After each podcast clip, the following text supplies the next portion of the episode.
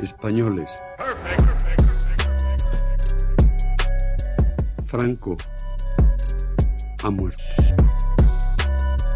Por cierto, aquí ha habido una masacre, cambio. Oye, pero de verdad una masacre, ¿eh? El hombre de excepción, que ante Dios y ante la historia ¡Quiete todo el mundo! Dile que acaban de ocupar el Parlamento. ¿Quién lo dice esto? Coño, yo que lo acabo de oír. Ah, amigo, tú eres un mierda. Porque no has creído nunca. Joder, qué bárbaro, oye. No has creído, no has creído nunca. Estoy impresionado. No has creído nunca. Todos contra la reacción. Todos contra el fascismo. Confirmo que he ordenado a las autoridades civiles y a la Junta de Jefes de Estado Mayor que tomen todas las medidas necesarias para mantener el orden constitucional. Es que creo que nosotros estamos para mirar al futuro, para encargarnos de los problemas de las eh, personas, de los vivos y para dejar a los muertos en- que descansen en paz. Oír a un cura decir rojo asesino, todos los rojos son unos asesinos y saber que mi padre era rojo y que lo habían matado. Es por el bien de todos, de todos los infelices que han muerto por tráfico. Las grandes, las olas desiertas llanuras, galopa caballo. El mensaje de la patria eterna se dice a todos sus hijos paz, piedad y perdón. Estás escuchando la cafetera.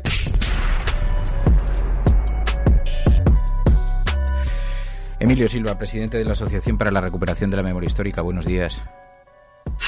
Muy buenos días, resistencias.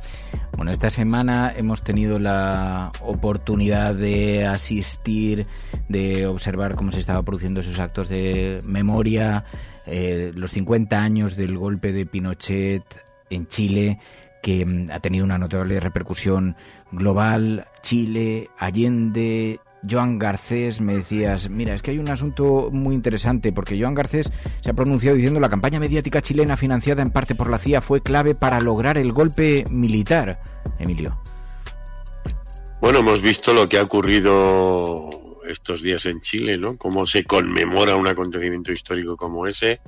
No vemos nada parecido ni de lejos eh, los 18 de julio en, en ningún lugar del Estado español, ¿no? Recordando precisamente lo que fue además quizá esa podía haber sido la fecha que, debería haber elegido la ley de memoria democrática para conmemorar a las víctimas el día que, se produjo ese golpe, porque tiene que servir para recordar cada año que hubo gente capaz de asaltar el poder mediante el el uso de una violencia ilimitada y hemos visto todos los actos que ha habido en Chile, voy a decir casi que ha sido un acontecimiento planetario, porque yo lo he seguido y visto reflejado en muchos medios internacionales.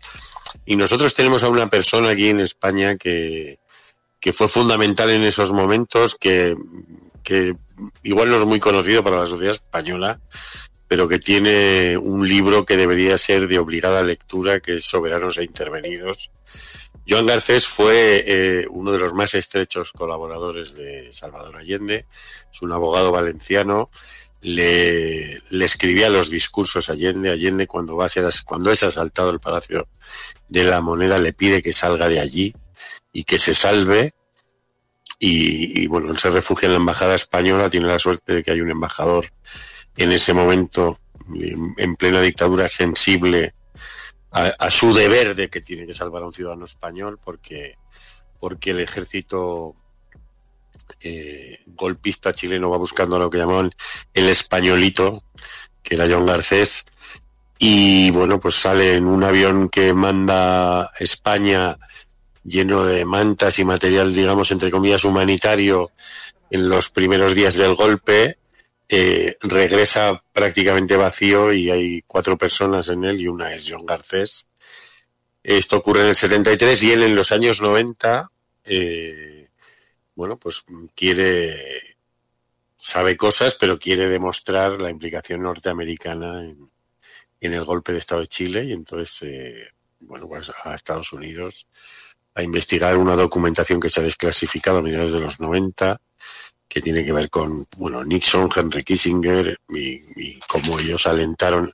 Yo le le llama a ese golpe un golpe exógeno, ¿no? Porque fue fundamentalmente trabajado desde, desde fuera del país y, y, y, a la vez que está encontrando esas pruebas para demostrar la intervención del, del gobierno de Estados Unidos en el golpe chileno, encuentra un montón de pruebas de, de cómo varios generales y miembros del Consejo de Estado franquista están a sueldo de Estados Unidos, ¿no? Y como Estados Unidos pilotó nuestra transición por encima de, las posiciones de los partidos o de algunos partidos, otros estaban en ese ajo, pero en un momento en el que eh, había una durísima guerra fría y aquí había sido el partido, digamos, oficial o que había peleado contra la dictadura, el Partido Comunista de Estados Unidos tenía bueno, pues su, todas sus herramientas para dirigir esto como lo dirigió, ¿no?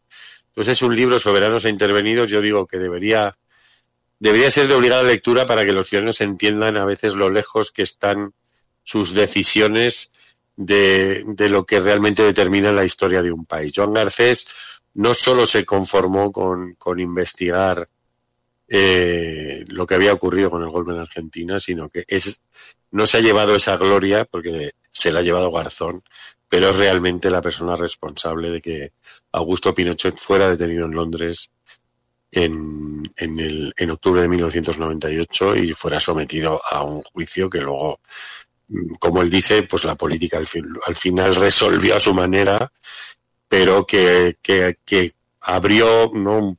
y fortaleció el principio de jurisdicción universal. Él representaba a víctimas eh, chilenas y de otros países que habían sufrido violaciones de derechos humanos bajo la dictadura de Pinochet.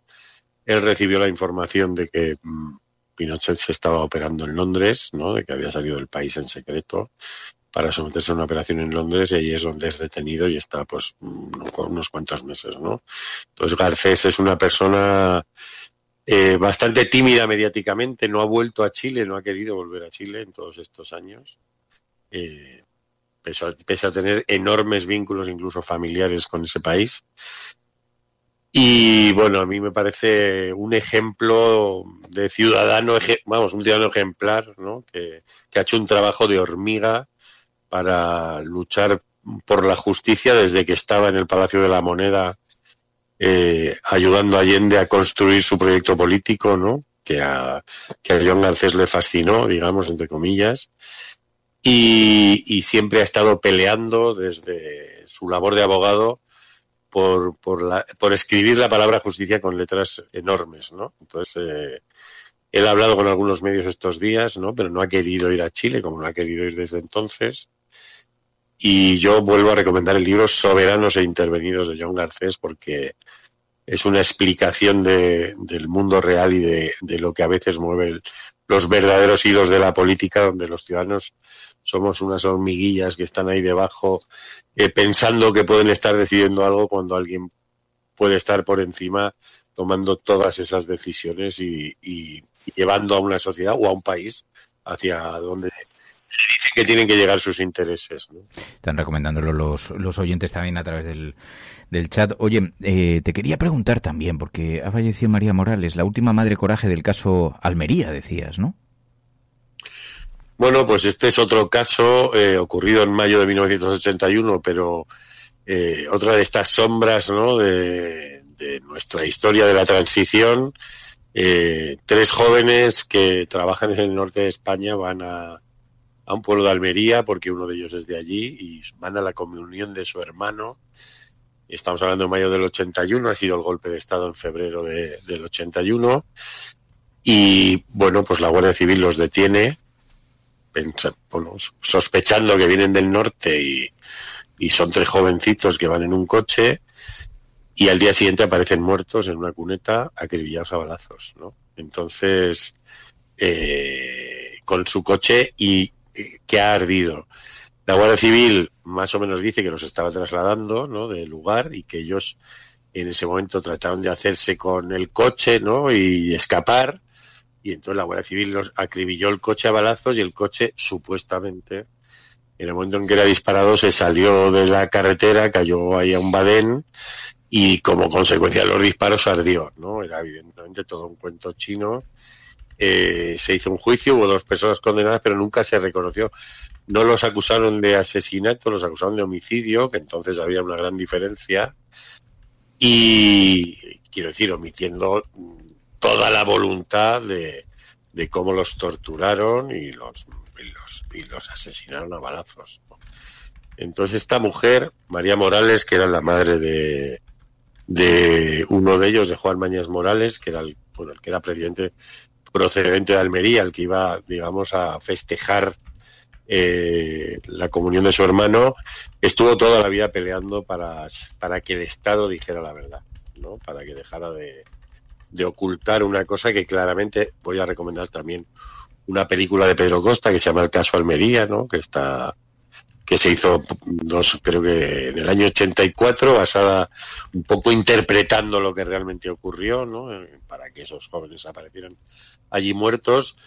Y es uno de estos agujeros negros de la actuación de la Guardia Civil que, bueno, que en esos años, a pesar de lo que nos han contado, hubo muchísima violencia y este es un caso, eh, digamos, flagrante en el que esta gente, pues, pagó el pato de, algo con lo que no tenía nada que ver, ¿no? Y de hecho, eh, antes de entrar aquí me he leído la entrada en Wikipedia, no sé si hay algún editor o editora de la Wikipedia oyendo la cafetera, pero la entrada sobre el caso Almería es absolutamente vergonzosa, porque está hablando de atentados que se cometieron en España, eh, que los cuenta con detalles como el con el método argelino, no sé qué, que no tiene nada que ver con el caso Almería, pero esa introducción parece para como para justificar el nerviosismo de la Guardia Civil a la hora de, tener a estos jóvenes y como que ese nerviosismo casi pues se les fuera de las manos, ¿no? No sé quién, quién ha editado esto, pero si uno lo lee, entra en Wikipedia y lee el caso Almería, es bastante vergonzoso porque casi están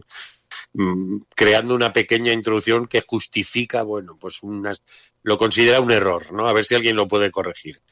Y, y, bueno, esta mujer estuvo toda la vida peleando. Hubo un momento en que acabó harta del tema y, y se, se, supo que quemó todo lo que había tenido que ver con ese caso, ¿no? En su, como en un gesto de, de desesperación, pero toda, toda la vida esperó a que el Estado le contara la verdad, a que quizás alguien de las personas implicadas en, en ese asesinato le pidiera perdón.